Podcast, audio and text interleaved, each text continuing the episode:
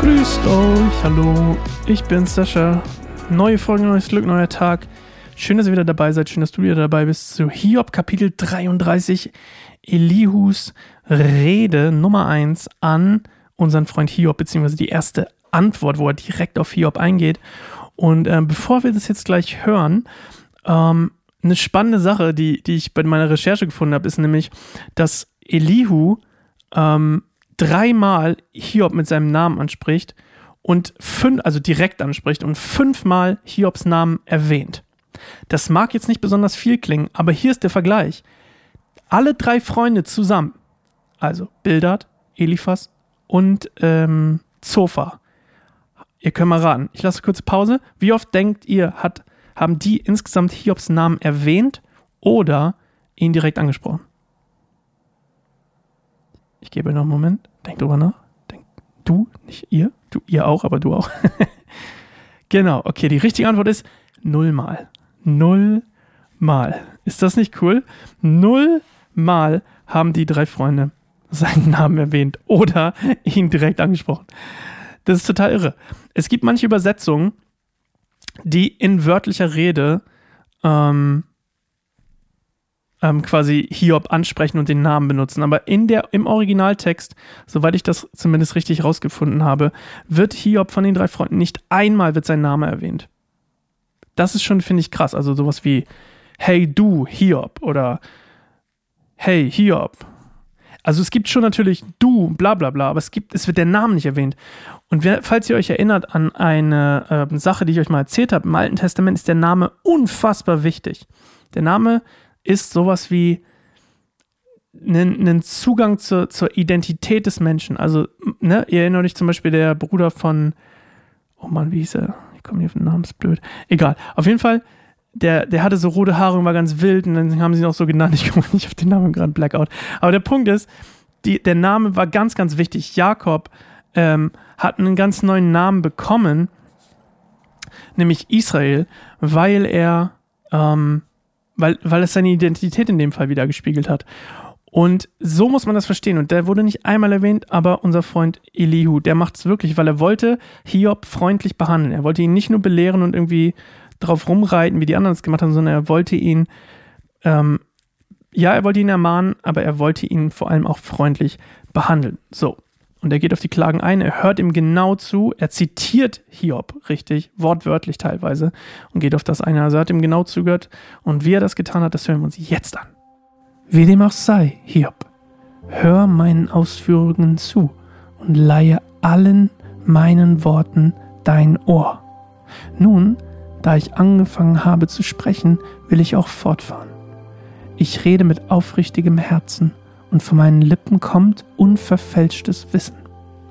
Denn der Geist Gottes hat mich erschaffen, der Atem des Allmächtigen gibt mir Leben. Halte mir etwas entgegen, wenn du kannst, rüste dich gegen mich, stell dich. Sieh doch, du und ich, wir sind vor Gott gleich. Auch ich bin aus Ton geformt. Deshalb brauchst du dich nicht vor mir zu fürchten. Ich werde dir nicht zu heftig zusetzen. Du hast vor meinen Ohren gesagt, und ich habe den Ton deiner Worte noch im Ohr. Ich bin unschuldig. Ich habe mich nicht vergangen. Rein bin ich und ohne Schuld. Gott sucht nach Gründen, um mich zu hassen. Er sieht mich als seinen Feind an. Er macht mich zu einem Gefangenen und beobachtet jeden meiner Schritte. Damit hast du Unrecht. Und ich will dir auch sagen, warum. Gott ist größer als jeder Mensch. Warum beschwerst du dich über ihn? weil er dir nicht Rechenschaft gibt über alles, was er tut? Aber Gott redet doch auf die eine oder andere Weise. Wir merken es nur nicht. Im Traum, in einer nächtlichen Vision, wenn tiefer Schlaf auf den Menschen fällt, wenn er in seinem Bett schlummert, da öffnet er dem Menschen das Ohr und erschreckt ihn mit seiner Warnung, um ihn von den falschen Handeln abzubringen und ihn vor Hochmut zu bewahren. Er will seine Seele vor dem Grab retten und sein Leben vor dem Wurfgeschoss des Todes. Gott erzieht den Menschen durch Schmerzen auf seinem Lager und durch ständige innere Kämpfe. Sein Leben verdirbt ihm den Appetit auf das Brot, Nicht einmal seine Lieblingsspeise mag er mehr. Er verschwindet dahin, bis er nur noch Haut und Knochen ist.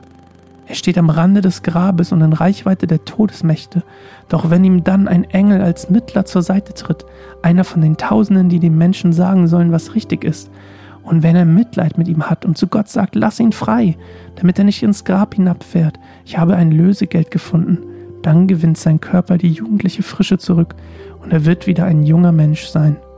Wenn er zu Gott betet, wird er ihn gnädig annehmen. Er wird Gott ins Gesicht sehen und vor Freude jubeln und Gott wird dem Menschen seine Gerechtigkeit wiedergeben. Dann wird er von den Menschen ein Lied ab anstimmen und erklären, ich hatte gesündigt und gegen das Recht verstoßen, aber er hat es mir nicht heimgezahlt. Gott hat mich vor dem Grab gerettet und nun ist mein Leben wieder hell. Ja, Gott tut dies alles zwei, dreimal für einen Menschen, um sein Leben vor dem Grab zu bewahren und ihm das Licht des Lebens zu schenken. Höre aufmerksam zu, Hiob, sei still und lass mich fortfahren. Doch wenn du etwas zu sagen hast, dann widersprich mir, denn ich würde mich freuen, wenn du dich rechtfertigen könntest. Wenn aber nicht, dann hör mir weiter zu, schweig und ich will dich Weisheit lehren. Also, Elius habe ich glaube ich schon erzählt im letzten, gestern im Kapitel. Elihu ist der Meinung, dass Hiobs größtes Problem sein Stolz ist, indem er quasi sagt, hey, ich bin gerecht, ich habe kein Leid verdient. Gott, das ist ungerecht von dir. Also er sagt quasi, Gott, du bist ungerecht, ich bin gerecht. Und in diesem, in diesem Hochmut und in dieser, in dieser Sünde quasi, ähm, also Elihu ist der Meinung, das darf er nicht und das ist quasi die Essenz seines Problems.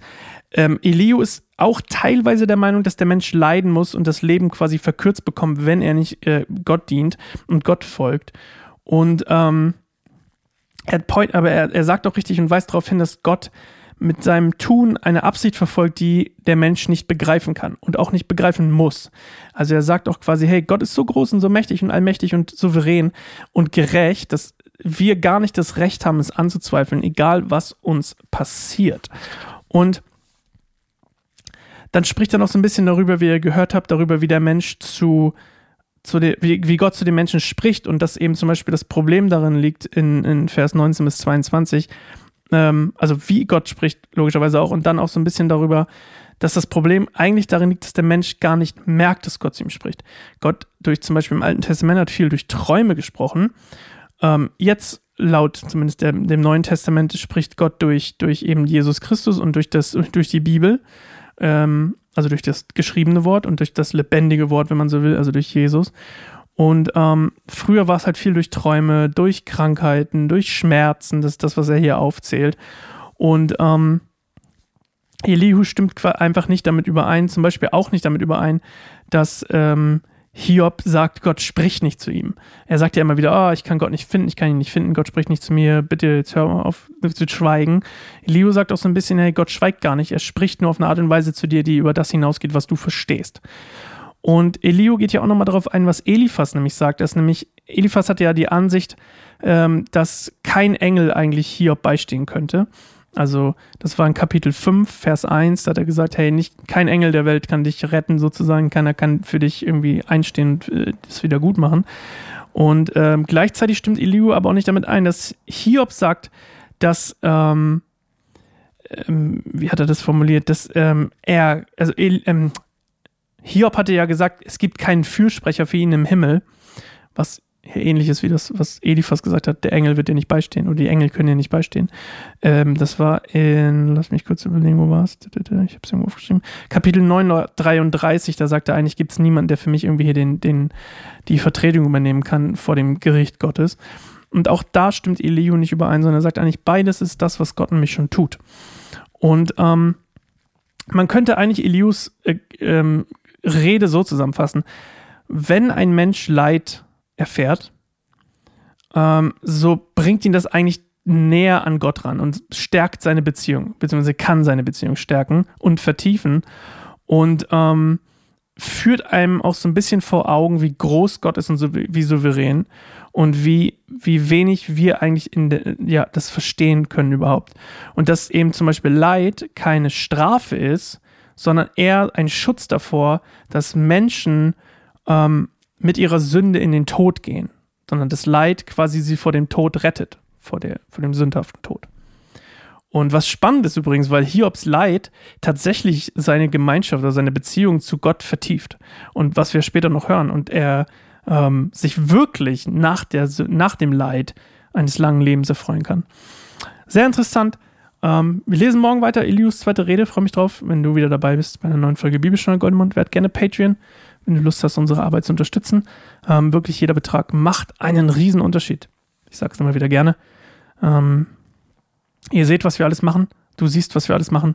Alles davon, jeder Beitrag, jeder Text, jeder Podcast, jeder, jedes Lied, jedes Video, was auch immer, ist irgendwo basierend darauf, dass Leute großzügig waren, ähm, uns einen Teil von ihrem, von ihrem Geld, von ihren Ressourcen abzugeben, damit wir Dinge produzieren können, die von Jesus erzählen. Also werde gerne Patreon, werde gerne Patreon und ähm, oder wir sind auch ein Verein, ähm, auf der Website unter Hingabe findet ihr auch, oder findest du auch die ähm, Kontodaten, wenn du gerne etwas spenden möchtest. Okay, soweit. Ähm, bis morgen. Freue mich auf dich und bis dann. Ciao.